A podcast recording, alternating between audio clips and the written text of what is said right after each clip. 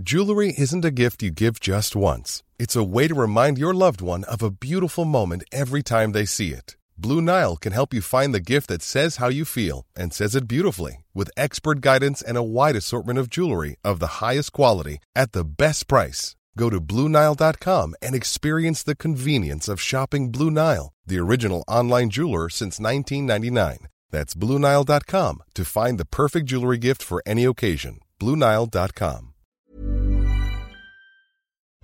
Bonjour à tous et bienvenue à vous. Bonjour Bruno Rotaillot. Bonjour Sonia Mabrouk. C'est votre grand rendez-vous ce dimanche, au moment où euh, la politique migratoire de la France et de l'Europe suscite de très vifs débats. Avec l'Ocean Viking, est-il désormais un avant et un après? Et puis notre politique consiste-t-elle à faire euh, la leçon à l'Italie? Nous parlerons aussi bien sûr de l'avenir de la droite, des LR. Qu'en est-il? Peut-il y avoir encore un parti de droite indépendant entre Emmanuel Macron et Marine Le Pen? Et pour quelle alternative le candidat à la présidence du parti que vous êtes nous le dira? Pour vous interroger à mes côtés, Nicolas Barré des Échos. Bonjour Nicolas. Bonjour Sonia. Et le penseur et sociologue Mathieu Boccoté. Bonjour Mathieu. Bonjour. Dans l'actualité, Bruno Retailleau, tout d'abord, ces images de violence filmées par un journaliste britannique des forces de l'ordre françaises, prises à partie et visées par des jets de pierre lors d'une intervention hier à Gravelines, près de Dunkerque. Je voudrais préciser que les forces de l'ordre intervenaient pour empêcher des traversées clandestines vers le Royaume-Uni. Que vous inspirent ces scènes? La leçon, elle est très très claire pour nous. Il faut la méditer et il faut agir très rapidement. La leçon, c'est que si nous ne parvenons pas à reprendre le contrôle des flux migratoires, de cette euh, immigration massive, nous aurons euh, et nous avons déjà la violence euh, en France. Nous l'aurons par le biais de ces caillassages et des affrontements entre des groupes de migrants et nos forces de l'ordre, mais nous l'avons déjà, puisqu'il y a un lien désormais. Il est statistiquement établi entre cette immigration massive et la délinquance et l'insécurité. Le dernier livre euh, de l'ancien préfet de police de Paris est très très clair, Didier Lallemand, puisqu'il montre que euh, sur Paris, sur la zone parisienne dont il avait la charge, euh, un délit sur deux sont le fait des migrants.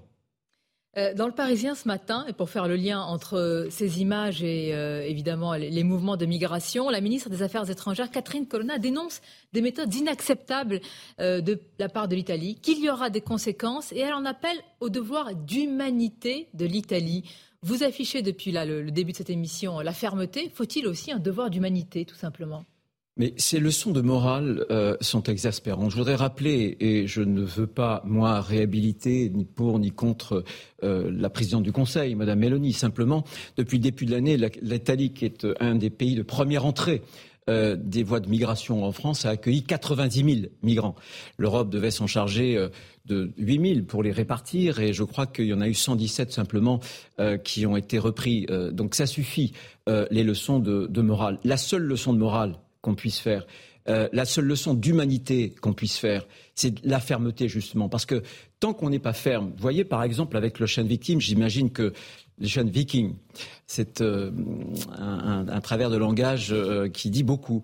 Eh bien, l'ouverture finalement à l'Ocean Viking du port de Toulon, c'est l'ouverture de la boîte de Pandore. Désormais, les passeurs, les trafiquants d'êtres humains, ces mafias qui opèrent, qui gagnent des milliards, et euh, avec en appui ces ONG euh, euh, qui circulent et qui naviguent en Méditerranée, sauront que la France a plié et qu'elle pliera. C'est un tournant.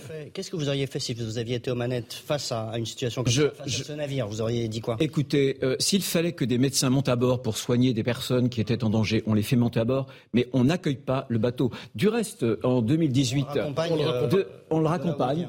On le raccompagne. je vous rappelle que euh, ces organisations, d'ailleurs humanitaires, ces ONG, euh, leur droit de l'homisme piétine le droit. Le droit maritime d'abord. Je vous rappelle que le droit maritime, il est assez clair. On raccompagne euh, les personnes qu'on prend en mer, y compris lorsqu'elles sont rescapées, au port le plus proche et le plus sûr. Bah là, c'était l'Italie. Non, c'était non. Quand elles les ont prises en mer, c'était ou bien la Libye ou bien la Tunisie. Et d'ailleurs, ces deux pays ne sont pas suffisamment sûrs. Ces deux pays, ce sont ces deux pays se sont signalés comme étant des zones de refuge maritime. Ça, c'est le droit maritime. Mais il y a plus grave. Euh, beaucoup de ces ONG euh, ont été euh, déclarées comme une sorte d'auxiliaire de ces filières de passeurs. Désormais, il y a plusieurs documents qui euh, euh, nous informent de ce genre de liaison dangereuse. Il y a le rapport de Frontex, 2017. Mmh. Il y a plusieurs enquêtes de la police italienne, dont une enquête dont le rapport public est paru en mars 2021, où il y a eu des infiltrations des perquisitions et qui montrent bien qu'il y avait un partage notamment de données GPS entre ces bateaux et les filières de Mais passeurs. Quelles conséquences et enfin, vous en tirez, Bruno eh tire, Vous êtes en train de dire qu'elles sont complices des passeurs et donc de fait de criminalité important, parce qu'on peut parler d'une forme de traite moderne. Hein, Bien sûr, je pense qu'elles sont, elles se comportent en tout cas de fait comme des auxiliaires.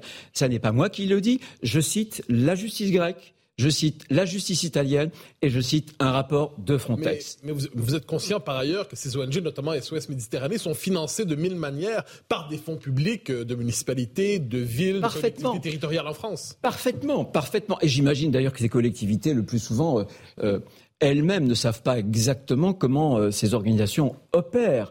Moi, je pense qu'il faut des propositions, les propositions que je fais. Première chose, une proposition qu'on doit mener au niveau européen. Il faut reprendre l'opération Sophia, qui avait été euh, lancée en 2015 et qui ne s'est pas achevée. L'opération Sophia comportait trois phases et les dernières phases, les dernières phases, c'était la sécurisation des eaux territoriales de la Libye, mais c'était le démantèlement, la destruction euh, des bateaux. Eh bien, je pense qu'il faut reprendre le dialogue avec la Libye et je pense que désormais c'est plus facile qu'en 2015 et il faut mener une opération. Avec qui, avec qui vous menez le dialogue euh, en Libye qui est euh, en grande partie une sorte de, trou noir sécuritaire, hein. d'ailleurs en grande partie après l'intervention Il y a double gouvernement, bien sûr, mais je pense qu'il faut mener cette opération maritime. Si on ne l'amène pas... notre marine, Oui, parce qu'il faut déclarer... Moi, je veux déclarer la guerre aux passeurs. Nous ne pourrons déclarer la guerre aux passeurs que si nous les détruisons, nous les neutralisons. Et si la Libye, si jamais la Libye euh, ne voulait, ne souhaitait pas le faire, il faudrait une résolution du Conseil de sécurité de l'ONU. Mais il faut bouger. C'est la première chose. Il faut, une sorte de bouclier maritime. Euh, c'est plus que ça. Euh, c'est plus que ça. C'est la neutralisation de ces filières. On ne peut pas dire en France en euh, se gargarisant euh, euh, d'un devoir d'humanité. On ne peut pas se dire attaché à l'humanité et à l'humanitaire et ne pas détruire les causes de cette misère humaine. Je reviens justement de détruire les causes. Je reviens sur le financement public d'SOS Méditerranée, par exemple, et d'autres organisations semblables. Diriez-vous alors que la France finance aujourd'hui, indirectement ou directement, la propre violation de ses frontières Mais bien sûr, mais bien sûr. Mais bien sûr, parce que euh, derrière ces organisations, derrière des organisations politiques françaises, dans des municipalités et, ailleurs, euh, il y a une idéologie. Cette idéologie, elle considère qu'il y a un droit subjectif de tout homme, de toute femme vivant sur la planète euh, à choisir le territoire d'immigration de son choix. Je suis désolé, ce droit n'existe pas. Il n'existe pas en droit international, seul existe le droit des États de contrôler leurs frontières.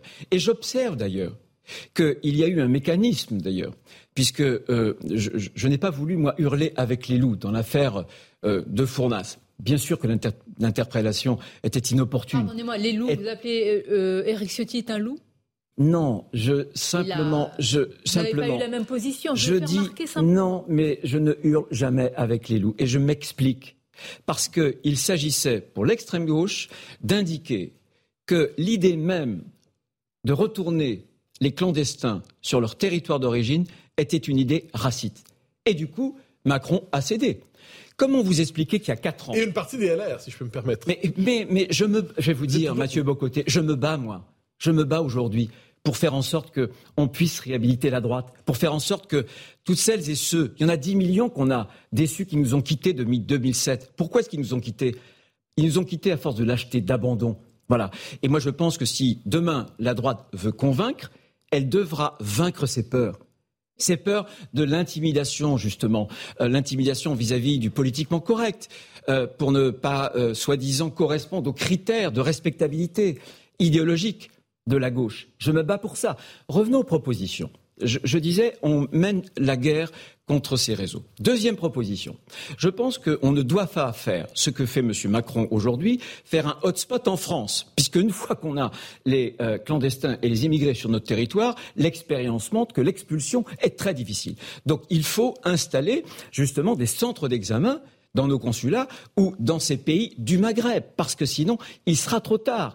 Et troisième proposition, qui est une proposition de dissuasion. Il faut que dans notre loi, dans notre droit, on intègre cette idée, cette norme que un clandestin entré donc irrégulièrement sur le territoire n'obtiendra jamais la régularisation. On a noté les trois propositions, mais Bruno Roteo, est-ce que la vraie question aujourd'hui de savoir si on est pour ou contre l'immigration, la vraie question n'était pas de savoir est-ce qu'on peut encore faire quelque chose à cela. Migration climatique, migration économique, réfugiés politiques.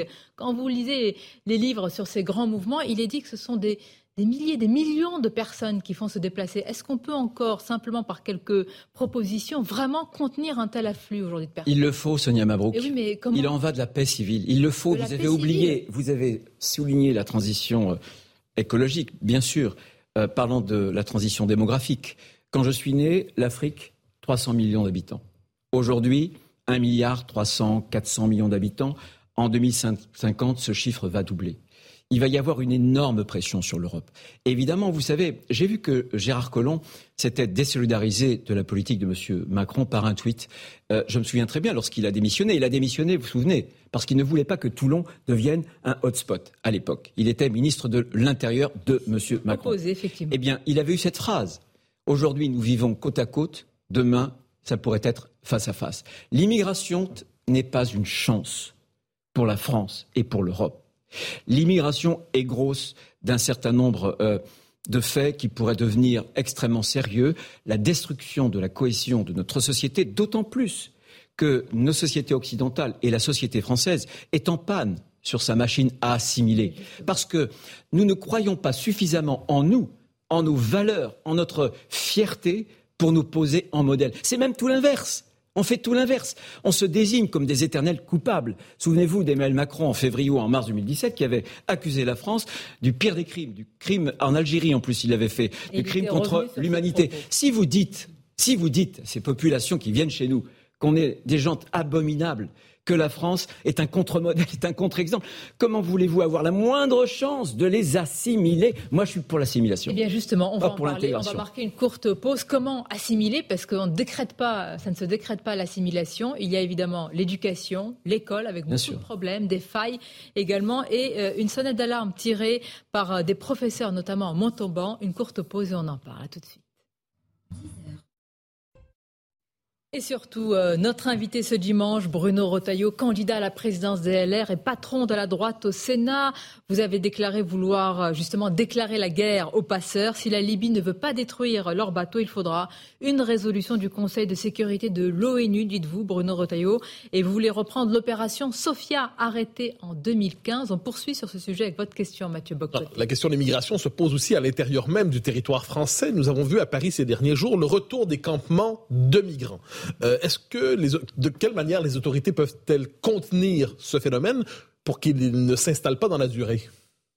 Ah mais de toute façon, moi je pense que d'abord pour contenir le phénomène migratoire, et on n'en est qu'au début. Mais à l'intérieur Il faudra il faudra. Ah oui, mais l'intérieur, c'est déjà trop tard à l'intérieur. Il faut être très très ferme. Sur les OQTF, par exemple, la fermeté, c'est assumer un bras de fer avec euh, les pays d'origine. Ce bras de fer, on l'assume vis-à-vis euh, des visas on l'assume vis-à-vis aussi des aides au développement. Mais ce que je veux dire, moi, c'est mm. qu'il faut qu'on traite les causes. Les conséquences, c'est déjà trop tard. Les causes, c'est un, les pompes aspirantes. Quelqu'un qui est le patron de l'Office français de l'immigration, de l'intégration, Didier Leski, nous apprend que nous sommes de tous les pays européens, tous les pays européens, la France, le pays qui présente le plus d'avantages en matière de regroupement familial, en matière de droit d'asile et en matière de soins gratuits aux clandestins. Il faudra arrêter les pompes aspirantes et moi je crois aussi au référendum. Seul le peuple aura le courage d'imposer des mesures courageuses. Sur quelle question ce référendum? Quelle est la question? Ben, Sur des questions qui seront euh, des questions. Un, par exemple, euh, François Hollande a supprimé le délit de séjour irrégulier euh, en France en 2012. Un, on le rétablit. Deux, je l'ai dit tout à l'heure, euh, un irrégulier euh, qui vient en France ne pourra être régularisé. Trois, par exemple, sur les euh, mineurs qui sont isolés, les mineurs non accompagnés, ils ne veulent pas de test osseux, on renverse la charge de la preuve. Très bien, tu ne veux pas subir un test osseux, tu es présumé majeur, c'est retour case d'épargne. C'est la double peine. Pourquoi pas dans une loi, tout simplement? Mais parce que dans une loi, c'est une excellente question. C'est parce que les instruments, les instruments juridiques de souveraineté juridique, de la maîtrise de l'immigration, Nicolas Barré, nous ont échappé. C'est le Conseil constitutionnel, par exemple. c'est la CEDH. Alors qu'est-ce que vous voulez faire? Vous voulez sortir de toutes ces, je, je veux, dont beaucoup disent qu'ils sont le socle de notre État de droit? Eh bien, non, ils ne sont pas le socle de notre État de droit. Ils ont une conception du droit individuel qui nous empêche désormais euh, à l'État régalien de protéger la société française. Je vous en donne un exemple. Le Conseil constitutionnel. Lorsque, au moment de la loi séparatiste, nous avions voté, ça venait du Sénat. Et curieusement, l'Assemblée macroniste avait voté cette idée que quand un individu ne respecte pas les valeurs, les principes de la République, on ne puisse pas lui donner un titre de séjour ou quand il a un droit de séjour, un titre de séjour, on le lui retire. Nous l'avions voté dans la loi. Le Conseil constitutionnel a censuré la loi. Pourquoi? Il dit ah oui mais c'est trop simple. Euh, c'est trop flou, pardon, les principes républicains. Les bras m'en sont tombés. Donc, vous voyez, euh, le Conseil constitutionnel, dès lors qu'il y aura un référendum, le Conseil constitutionnel ne peut pas euh, vérifier la constitutionnalité d'une loi référendum. C'est une norme française. Bruno Retailleau, vous dites qu'il faut traiter les causes parce que les je vous cite les conséquences, il est trop tard. Et pourtant, les conséquences sont là. Donc, euh, ah ben, on expulse. Non, mais je vous ai dit, on expulse les irréguliers. Les camps, par exemple, de, on, on, construit des, des on construit évidemment. Il y aura à la fin de 2003. Vous savez ce que certains 2000... vont dire Il y a qu'à Faucon, on expulse, on construit des centres de rétention, etc. Mais c'est ça la politique. Mais c'est ça la politique. Pourquoi ne l'a-t-on pas fait? Parce qu'il n'y a pas la volonté parce qu'il n'y a pas la volonté. Tout simplement parce qu'on tombe dans une idéologie. Vous connaissez aussi par cœur tous les obstacles sur les OQTF. Vous savez très bien que c'est difficile de, d'obtenir le, le, le Mais pourquoi est-ce que l'Allemagne. des pays qui, qui L'Allemagne euh, fait deux fois mieux que nous sur les OQTF. Mais il faut engager des bras de fer, je le disais à l'instant, avec les pays qui ne veulent pas, euh, par exemple, nous donner des laissés-passer consulaires. Gérald Darmanin ne veut pas le faire. Quand ici, il y a une semaine, il tape du poing sur la table et il le dit, vous, vous, vous doutez de sa volonté ah, connaissez bien, il vient de votre famille. Mais, mais oui, je le connais bien, oui, je connais bien, et, j'entends sa fermeté qui est une fausse fermeté. Tout ça, c'est du vent, vous voyez bien. Il nous promet il y a quelques jours euh, un texte qui était en, en réalité euh, un, un vaste texte euh, de régularisation, si j'ose dire, euh, accru euh, des irréguliers en France. Et on, a la preuve avec l'accueil de l'Ocean Viking, qui est vraiment un tournant dans la politique migratoire française, qui est un signal incroyable adressé à toutes ces filières, à tous ces mafias qui, qui, pratiquent la traite des êtres humains. Je pense que là, on voit bien que cette fermeté était un leurre, c'était du vent. Voilà. Souvent, vous, voulez dire que la vraie politique de ce gouvernement, c'est l'accueil de l'Ocean Viking qui vont continuer avec d'autres bateaux, alors que M. Darmanin dit c'est à titre exceptionnel. Mais mais il y aura rien. Mais bien sûr que non. La politique, ce sont des principes. La politique, c'est de la fermeté, c'est de la volonté. Or, ils n'ont pas cette volonté. C'est incroyable qu'Emmanuel Macron, il y a quatre ans, il avait refusé l'Aquarius euh, à deux reprises. À deux reprises. On l'a oublié. Ça, c'était au mois de juin et euh, c'était au mois d'août. Et il avait dit euh, les bons sentiments faciles, sont sans lendemain. Il avait même dit que s'il suivait cette voie, ça ferait basculer le pays vers les extrêmes. Mais est-ce qu'il vous arrive de vous dire à propos de l'immigration et de tout ce qu'elle représente, du changement démographique, qu'il est peut-être trop tard, tout simplement? Non, parce que je ne ferai pas de la politique. Parce que la politique. Est-ce qu'il risque d'être trop tard bientôt?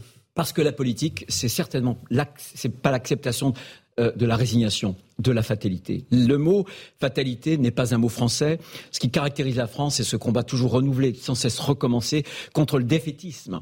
Et je crois qu'on est, comme vous, le disiez tout à l'heure, Sonia Mabrouk, nous, on est au seuil de mouvements migratoires impressionnants. Il faut absolument garder nos frontières et on est tombé dans une idéologie du multiculturalisme, l'idéologie sans frontiérisme. L'Europe, d'ailleurs, s'est construite sur l'abaissement des frontières et on voit bien qu'elle a beaucoup, beaucoup de mal avec Frontex à protéger des frontières parce s'est construite sur l'abaissement des frontières. Ça, ça vaut aussi pour notre politique euh, commerciale que je trouve beaucoup, beaucoup, beaucoup euh, trop naïve quand on voit ce que les Américains ont fait avec euh, l'Inflation Reduction Act.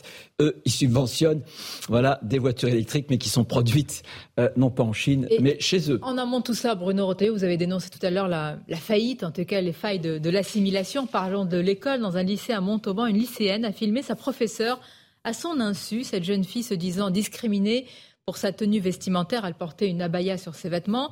Les services de l'éducation, rappelons-le, ont alerté euh, et le proviseur du lycée qui a décidé de saisir la justice. La situation s'est envenimée quand cette jeune fille a lancé un mouvement de protestation appelant à généraliser euh, l'abaya à ses autres camarades. L'enseignante se retrouve sous protection policière.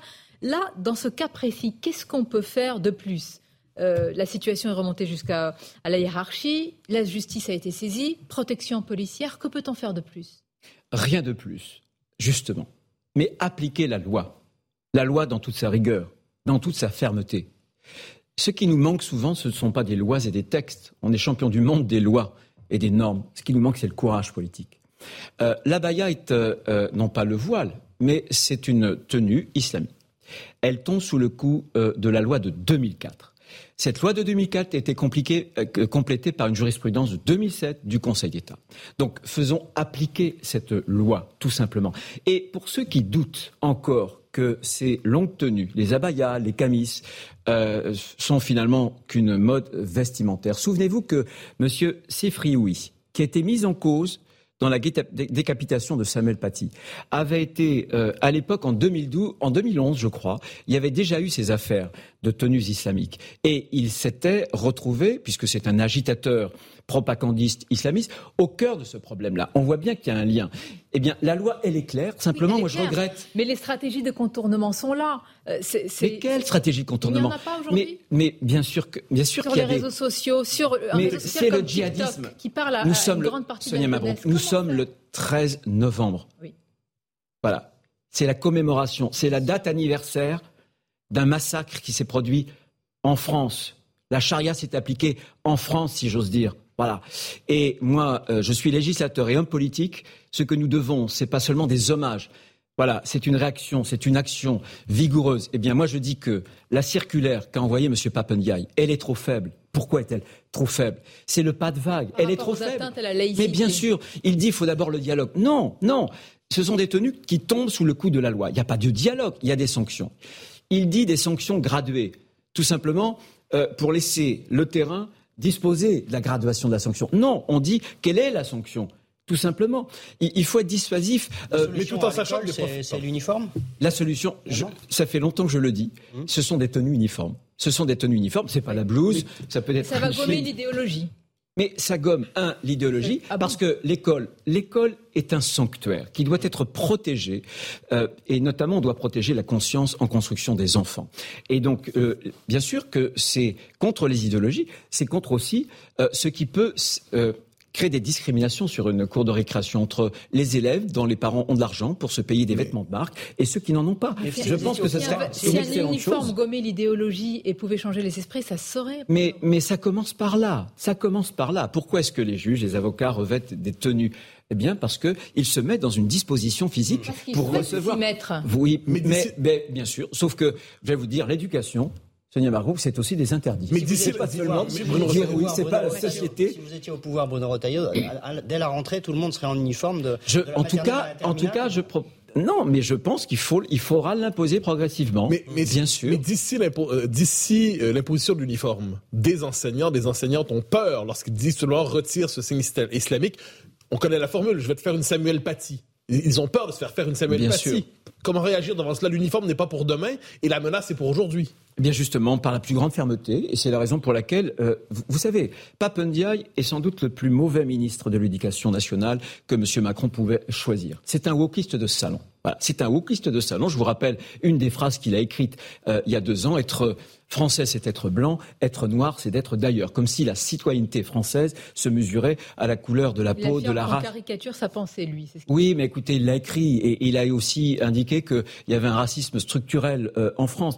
Donc il est le plus mal outillé intellectuellement, voyez, pour lutter contre ce djihadisme d'atmosphère. Moi je pense, et d'ailleurs, regarde comment il a réagi. Ça fait des mois et des mois qu'il y a ces tentatives de pression de l'islamisme à l'école. Souvenez-vous, la fondation Jean Jaurès, avec l'IFOP, il y a un peu plus d'un an, un an et demi, ils font une enquête qui révèle que 49% des professeurs au cours de leur carrière euh, ont été obligés de se censurer. Et cette enquête, surtout, elle révèle que c'est 13 points de plus entre 2018 et 2021.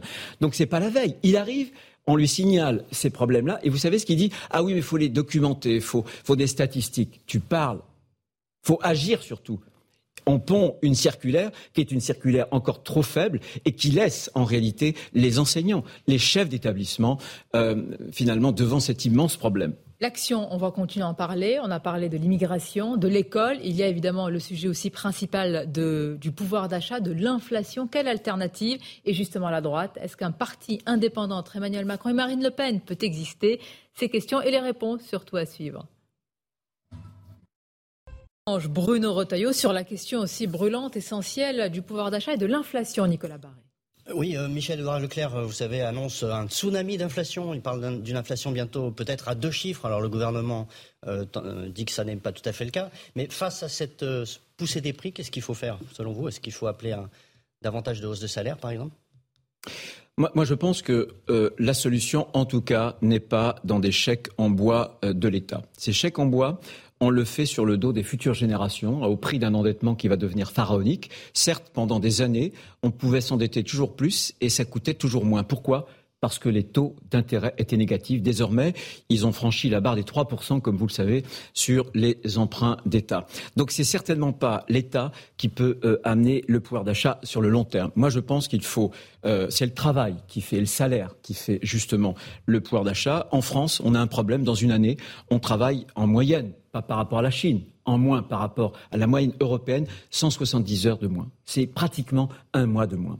Eh bien, moi, je suis favorable à ce qu'on puisse travailler mieux pour euh, être mieux payé, donner la possibilité aux entreprises qui le souhaitent, pas uniformément, de sortir des 35 heures en défiscalisant, bien entendu, euh, les heures, en exonérant de charges sociales les entreprises. face à l'urgence, face à des situations où certains qui nous regardent ne peuvent plus euh, voilà, subvenir aux besoins même parfois de, leurs enfants. Qu'est-ce qu'on fait? Est-ce que l'échec en bois, comme vous dites euh, Mais l'échec, il peut, il peut très bien, pour des situations très difficiles euh, et très ciblées, on peut aider ceux qui en ont besoin. On ne va pas laisser mourir de faim. Et ce n'est pas le cas. On a des filets de sécurité qui sont importants en France. Et ce n'est pas de cela dont je veux parler. Simplement, je dis qu'il y a en 20 ans, entre la France et l'Allemagne, en 20 ans, les Français ont perdu 5 000 euros de pouvoir d'achat, de niveau de vie parce qu'il y a un peu plus de 20 ans, c'était le même niveau de vie. Pourquoi? Parce que nous, on a fait les 35 heures et eux, ils ont fait l'inverse. Donc moi, je veux déverrouiller euh, ce point-là. Je veux faire en sorte, regardez, pour les problèmes des retraites. Moi, je veux du pouvoir d'achat pour les retraités. Ils ont travaillé beaucoup plus de 35 heures. Ils ont beaucoup trimé. Qu'est-ce qui s'est passé? Emmanuel Macron, pendant son premier quinquennat, n'a pas voulu faire de réforme. Eh bien, il y a eu 8 millions de retraités qui ont perdu en moyenne pratiquement l'équivalent d'un SMIC. C'est ça. Faire, vous allez l'y aider. Bien sûr. et en tout cas, euh, c'est mon problème, mon point n'est pas d'aider Emmanuel Macron. Mon point est d'aider les retraités. Il y a le compromis quand même sur les retraites avec. Euh, il n'y a, pas de compromis. Ce que je, attendez, ce que je veux dire, c'est que je dis qu'il faut une réforme des retraites. Il faut une réforme des retraites, non pas pour faire mal aux Français, mais pour donner du pouvoir d'achat aux retraités. Moi, je suis en milieu rural. Euh, j'ai des agriculteurs qui ont commencé à travailler à 15 ans qui terminent à 62, 63 ans, ils touchent moins de 900 euros, parfois 800 euros. Moi, je veux que, comme dans le public, il y a un minimum garanti dans le public vous avez 40 ans de carrière, eh bien, vous avez 1200 euros minimum. Et je veux aussi même créer un nouveau droit, une pension de réversion pour les enfants handicapés. Pour que, quand une famille accueille un enfant handicapé, souvent les parents vieillissant, ils vieillissent la peur au ventre de savoir ce que va devenir leur enfant. Je trouve que ce serait juste de pouvoir créer un nouveau droit. Mais vous voyez, nous, la droite, nous ne sommes pas des faux monnayeurs en générosité. Nous gageons cette générosité. Ces nouveaux droits pour les petites retraites, pour des pensions de reversion, pour les handicapés. Nous gageons ces nouveaux droits précisément sur le travail. Le logement aussi, qui est, capital. Personne ne s'occupe du logement. Le logement, aujourd'hui, accéder à un logement pour des jeunes, c'est énorme. C'est pratiquement une barrière infranchissable. Eh bien, moi, je pense qu'il faut qu'on en fasse une cause nationale parce que le coût du logement. Il y a tellement de causes nationales. Une oui, non, mais sur le, logement, sur le pouvoir d'achat. Mais je vous donne, alors je vous donne deux idées. Deux idées. Un, euh, la location euh, accession. C'est-à-dire qu'il faut que les Français deviennent propriétaires parce que quand on est devenu propriétaire, ensuite, on n'a plus de loyer à payer. Location, accession, y compris pour des petits salaires. Deuxième idée, ce qu'on appelle le bail solidaire. Vous ne payez pas, ce sont des foncières qui achètent le terrain. Vous ne payez pas le terrain, vous payez la maison. La maison est à vous, mais vous gagnez à peu près 30% voilà. Vous pouvez avoir un abattement à 5,5% de TVA et un abattement de 30% de la taxe foncière. C'est quand même de l'argent public. Vous disiez que vous vouliez pas que l'État soit trop. Euh, mais pas du tout. Mais pas du Mais c'est pas du tout d'argent. Mais c'est pas du tout d'argent public. Ce sont des solutions qui permettent justement l'accession à la propriété. Euh, non, l'accession à la propriété. Mais non, non, la location. Vous m'avez pas compris. Je répète. La location accession c'est le fait que le loyer, progressivement que vous payez, se transforme en annuité et vous payez et vous permet d'accéder à la propriété. Moi, je veux une France de propriétaires, pas par idéologie. Simplement, je sais que c'est le souhait de beaucoup de Français de posséder leur foyer et surtout, je pense que quand ils vieilliront, le fait d'être propriétaires, ils n'auront plus à payer une charge. Voilà. C'est concret. Logement, travail, retraite. Vous dites que c'est euh, votre projet de droite. Et incitation. Et, incitation au travail. parce qu'on désincite le travail aujourd'hui. Vous avez récemment déclaré dans le JDD, malgré là ce que vous dites sur un projet de droite, la marque de droite, quand même, les Républicains, est morte.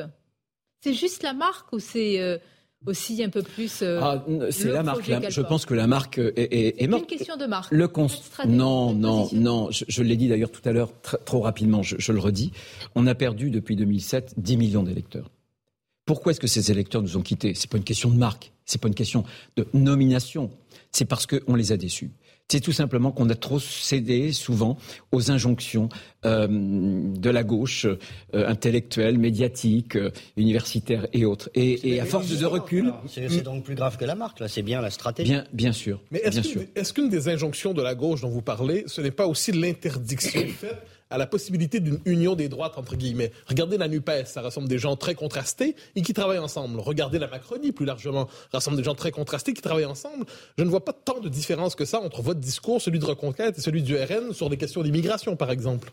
Moi, je n'y crois pas. Je, je veux, moi, créer un nouveau parti qui sera un parti populaire, patriote, parce que quand on est militant de la droite, on est militant de la France, qui a vocation euh, à faire revenir tous les électeurs de droite. Je veux l'union de la droite par les électeurs. Euh, l'union des droites, je n'y crois absolument pas pour plusieurs raisons, mais regardez déjà. Marine Le Pen est-elle de droite quand euh, elle veut euh, la retraite à 60 ans ou 61 ans On n'a pas très bien compris. c'est d'abord une démagogue. Elle a changé d'avis sur tout. Voilà. Et ensuite, demandez à Éric Zemmour veut-elle euh, une alliance? Non, elle refuse toute alliance. Donc euh, moi je pense que ce n'est pas comme ça qu'on peut rebâtir un grand parti populaire et patriote, c'est par les électeurs. Mais votre position, elle est morale, c'est-à-dire pas, de, pas d'alliance possible, ou elle est pratique, ah c'est-à-dire des désaccords? la, la, moraline, on voit où cela nous a mené. Euh, la moraline, la moraline, c'était, je vous rappelle quand même ces chiffres-là. sur l'élection Jacques Chirac contre M. Le Pen, au deuxième tour, il y avait l'écart était de 20 millions de voix. En 2017, 10 millions de voix. Et euh, cette année, 5,5 millions de voix au deuxième tour. Donc on voit bien que ces barrières morales ont totalement cédé. Ce n'est pas un cordon sanitaire que vous posez, c'est un désaccord programmatique, mais il n'y a pas de cordon sanitaire théorique entre vous et euh, le RN. Ou le cordon sanitaire, ce sont les Français, les électeurs français qui l'ont fait sauter. Voilà. Et euh, ensuite, ce que disait M. Lionel Jospin quand il parlait du petit théâtre de l'antifascisme, il a été tellement utilisé jusqu'à la corde par M. Mitterrand, croyez-moi, Emmanuel Macron s'en est servi tout pareil. Voilà, cette espèce de face-à-face qu'il a organisé avec euh, euh, Mme Le Pen, il s'en est servi pour se faire réélire aussi. On a compris que s'il y a des désaccords de fond, Marine Le Pen, Éric Zemmour, Emmanuel Macron de l'autre côté. Mais alors, qu'est-ce qui vous fait croire, avec un score à la présidentielle de 5%, qu'il peut y avoir un parti LR de droite, appelez-le comme vous voulez, indépendant? Qu'est-ce qui vous fait croire, au-delà du fait qu'il faut qu'il y ait un parti de droite? Tout simplement parce que euh, nous sommes l'alternance possible. Je ne crois pas un seul instant en 2027 que les Français. Toutes les oppositions disent la même oui, mais je, je, je, pense que euh, jamais il y a eu autant d'électeurs euh, français à droite. Mais c'est ça le paradoxe. Et, ben, justement, ils vont le paradoxe. Macron ou Marine Le, Pen. le paradoxe, je veux le résoudre en relevant la droite. Ma droite à moi, c'est une droite patriote, je le disais. D'inconnus dans votre équation. Pardon? Il y a trop d'inconnus dans votre équation. Vous voulez résoudre non. une équation? L'inconnu, l'inconnu, je vais vous dire, elle est simplement dans la fermeté, dans le courage des convictions. Moi, je veux une droite qui parle euh, droit, qui parle clair et qui parle vrai. Parce que beaucoup de Français de droite partagent partage nos... Pardon Ça veut dire qu'elle ne l'a pas fait pendant des années? Bien sûr, je, parlais de trahison. Je, je, parlais de lâcheté, d'abandon, de recul, évidemment. Et il faut justement une rupture. Et dans cette élection, je suis désolé, j'assume, je suis ce candidat de cette rupture, notamment sur le plan idéologique. Pendant des années dans ce parti, et je veux... on vous a pas entendu dire à l'époque trahison, trahison. écoutez, écoutez, je suis désolé. Euh, il m'est arrivé, euh, lorsque je n'y croyais pas, de ne pas voter des lois euh, qu'on me demandait de voter. Le traité de Lisbonne, par exemple, qui piétinait la souveraineté du peuple français après le refus des Français 2005 de voter sur le traité constitutionnel. J'ai été sans doute le seul parlementaire à ne pas le voter. Quand on a proposé la fameuse loi Bachelot qui bureaucratisait la santé, je ne l'ai pas voté non plus. On crée les ARS, vous savez, ça a bureaucratisé la santé. Je ne l'ai pas voté. J'ai toujours eu cette liberté de parole. J'en ai toujours usé. Je n'ai jamais jamais changé, voyez, ni de ligne, ni de conviction. Mais comment est-ce que vous faites revenir chez vous les électeurs de droite qui votent Macron euh, En coopérant avec l'exécutif ou en refusant de coopérer avec l'exécutif? Nous sommes, nous sommes sur une ligne, nous sommes sur une ligne d'opposition d'intérêt général. Donc euh, il est hors de question, euh, là encore, d'appliquer nos propres convictions. On parlait tout à l'heure de la réforme des retraites. Si demain, euh, M. Macron est une girouette, change d'avis, est-ce que parce qu'il change d'avis, nous aussi, on va devenir une girouette et on va changer d'avis et on ne soutiendra pas ce qu'on a toujours soutenu, une réforme de la retraite. Moi, ce que je veux, d'abord, c'est le succès de la France pour les Français. Et euh, je crois qu'on créera notre espace précisément quand les Français nous reconnaîtront tels que nous sommes, de droite. Et moi, je veux cette droite-là attachée à la liberté, attachée à l'ordre, l'ordre dans la rue, l'ordre aux frontières, l'ordre dans les comptes. Mais une droite qui porte aussi une idée, parce que c'est ce qui définit la droite au bout du compte. C'est le mot transmission, la transmission d'un patrimoine, la transmission de nouvelles à l'école, bien sûr. Et c'est pour ça qu'il faut se battre. N'a pas été au pouvoir depuis euh, quelques années, donc comment justement, euh, j'allais dire, arrêter euh, cette, ce que vous considérez certainement être une malédiction? Avec qui justement? On va aller plus loin dans votre projet, vos idées. Bruno Roteuil, une courte pause et on se retrouve.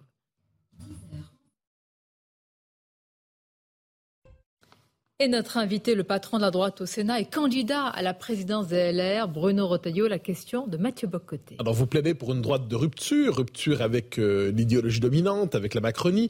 Euh, quel serait, si vous êtes élu en décembre, quel est votre premier geste qui marquerait cette rupture très claire à la tête des LR Je rendrai euh, le parti à ses militants.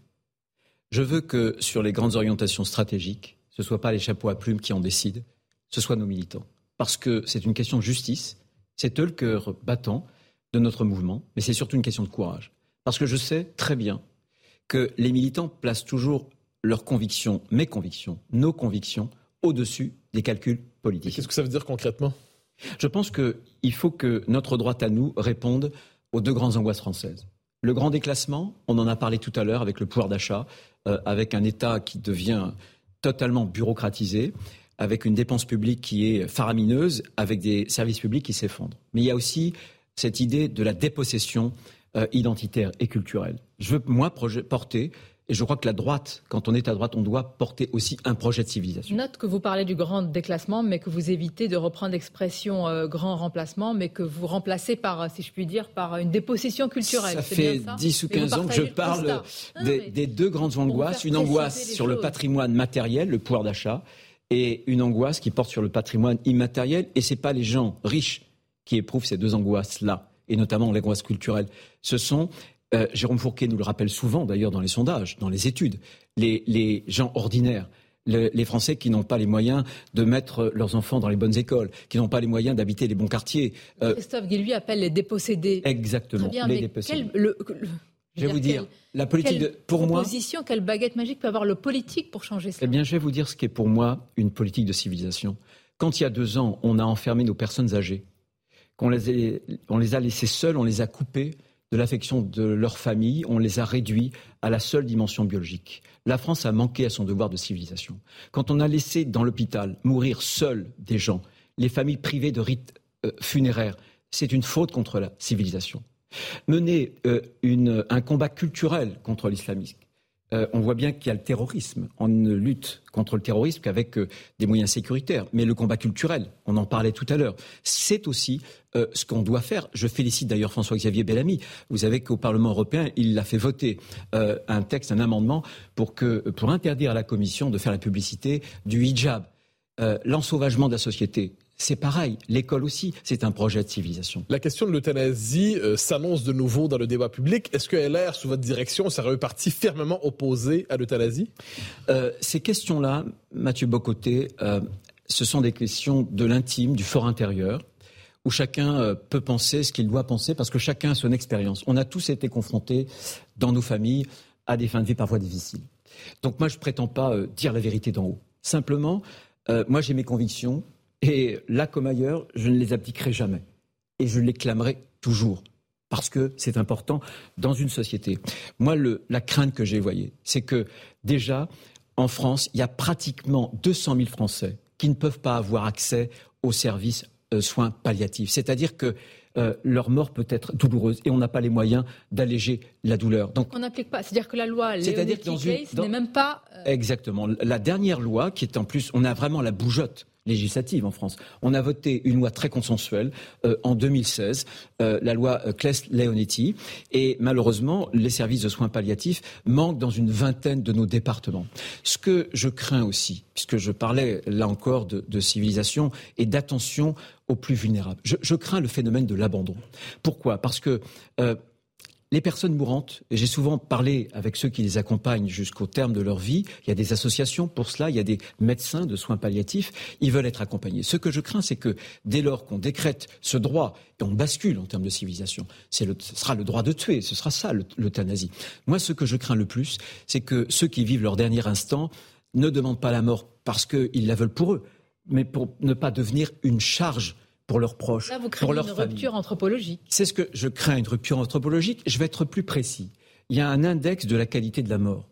J'aurais pu le dire en anglais parce que en français les mots sonnent durement. Qui a montré qu'entre 2015 et, et l'an passé, les deux pays, les deux pays, la Belgique et le Canada, qui sont les plus permissifs sur le plan de l'euthanasie, avaient dégringolé dans le classement international, justement pour les soins palliatifs. La Belgique a reculé d'une vingtaine de points. Le Canada a reculé de 11 points. Comme si, finalement, lorsqu'on accordait ce droit à l'euthanasie, finalement, on, relâchait l'attention euh, sur l'accompagnement et notamment le soin palliatif. En tout cas, je laisse chacun, je respecte infiniment évidemment chaque proposition et, chaque euh, conviction. Mais très franchement, moi, je, dirais ce que j'ai à dire parce qu'il y a des choses graves qui ce ne serait pas une position du parti, ce serait une position non, personnelle. Mais ça n'a jamais, ça n'a jamais été. Ces questions-là n'ont jamais fait l'objet, si j'ose dire, de, la position euh, d'un parti. Moi, je pense parce que ça divise énormément. Et encore une fois, ça dépend de nos expériences, ça dépend de beaucoup d'autres choses. Le plus raisonnable, c'est de ne pas changer la loi. bien entendu, évidemment. Vous pensez qu'Emmanuel Macron le veut vraiment lui-même euh, sur ce sujet peut être euh, tiraillé et, avoir les mêmes questionnements. Je, ne sais pas si Emmanuel Macron est tiraillé. ce que je sais, c'est qu'Emmanuel Macron peut dire blanc le matin et noir l'après-midi. Sur un tel sujet aussi. Mais euh, bien sûr, écoutez, il s'est exprimé. Il s'est exprimé, y compris lorsqu'il a reçu Mme Lynn Renault. Il lui a dit nous la ferons cette réforme. Voilà, donc je ne sais pas ce qu'elle deviendra, cette réforme. Mais on voit bien qu'au fur et à mesure qu'on avance, euh, la société française, justement, d'accompagnement, enfin des soins palliatifs, a fait un sondage qui a montré qu'une très très grande majorité, plus de 95%, je crois, de, des médecins, de ceux qui accompagnent dans le corps médical, étaient opposés euh, à, ce euh, type de comportement. Ce sont des questions euh, douloureuses et c'est une commémoration douloureuse, il faut le rappeler. Et je voudrais qu'on termine sur cela. Nous sommes le, le 13 novembre 2022. Il y a évidemment toutes ces victimes du 13 novembre 2015. Euh, Il y a cette phrase, nous n'oublierons euh, jamais, c'est évident, tout cela est marqué euh, en nous. Mais on pose souvent la question, est-ce que le sursaut a, eu lieu? Pas tant en termes de loi, pas tant en termes de sécurité, mais dans nos esprits, selon vous, Bruno Retailleau, est-ce que ce sursaut-là, avec de tels chocs aussi importants dans notre pays, a eu lieu? Non, je, regrette de, le la dire. politique. Hein. Je regrette de le dire. Je pense que le, peuple français est prêt à ce sursaut. Mais ce sursaut doit avoir un débouché politique et pour l'instant, je pense que nous sommes trop faibles. Il faut s'attaquer aux causes. Encore une fois, euh, la décapitation de Samuel Paty, mais aussi le, Bataclan, nous rappelle que la charia s'est appliquée en France, c'est-à-dire pas en Afghanistan, sur le sol national. Et il faut, une fois de plus, traiter les causes. L'islamisme est un euh, fascisme, est un totalitarisme. J'étais le premier parlementaire, voyez, euh, c'était en août 2014, à me rendre en Irak parce que je voulais voir de mes yeux ce qui était en train de se passer. Je considérais que ce qui se passait là-bas pouvait venir chez nous. Et quelques mois après, c'était le premier attentat, euh, notamment contre Charlie Hebdo. Non, non, non. Je pense que nous ne sommes pas encore à, la hauteur de cet événement qui va durer. Gilles Kepel parle désormais de djihadisme d'atmosphère. Peut-être, j'espère qu'on n'aura pas des attentats de masse, on aura des attentats ponctuels, mais surtout on voit bien que l'islamisme désormais cherche à tester la société française par euh, le voile, par des provocations. J'étais stupéfait lorsque la Commission européenne, pour faire euh, la publicité d'un très beau projet qui est une belle réussite, Erasmus pour nos étudiants avait choisi justement le visage d'une jeune femme avec un voile au moment même où des jeunes iraniennes euh, risquaient leur vie pour avoir la liberté d'enlever le voile. Bien, on va rester aussi sur cette note euh, de souvenir, de commémoration évidemment et d'unité. Ne n'oublions pas, 13 novembre 2015. Merci d'avoir été notre invité, Bruno Rotaillot. Merci. Je remercie mes camarades, Mathieu Bocoté et Nicolas Barret. Restez avec nous si vous le voulez bien sur Europe 1 et CNews et très bon dimanche à vous.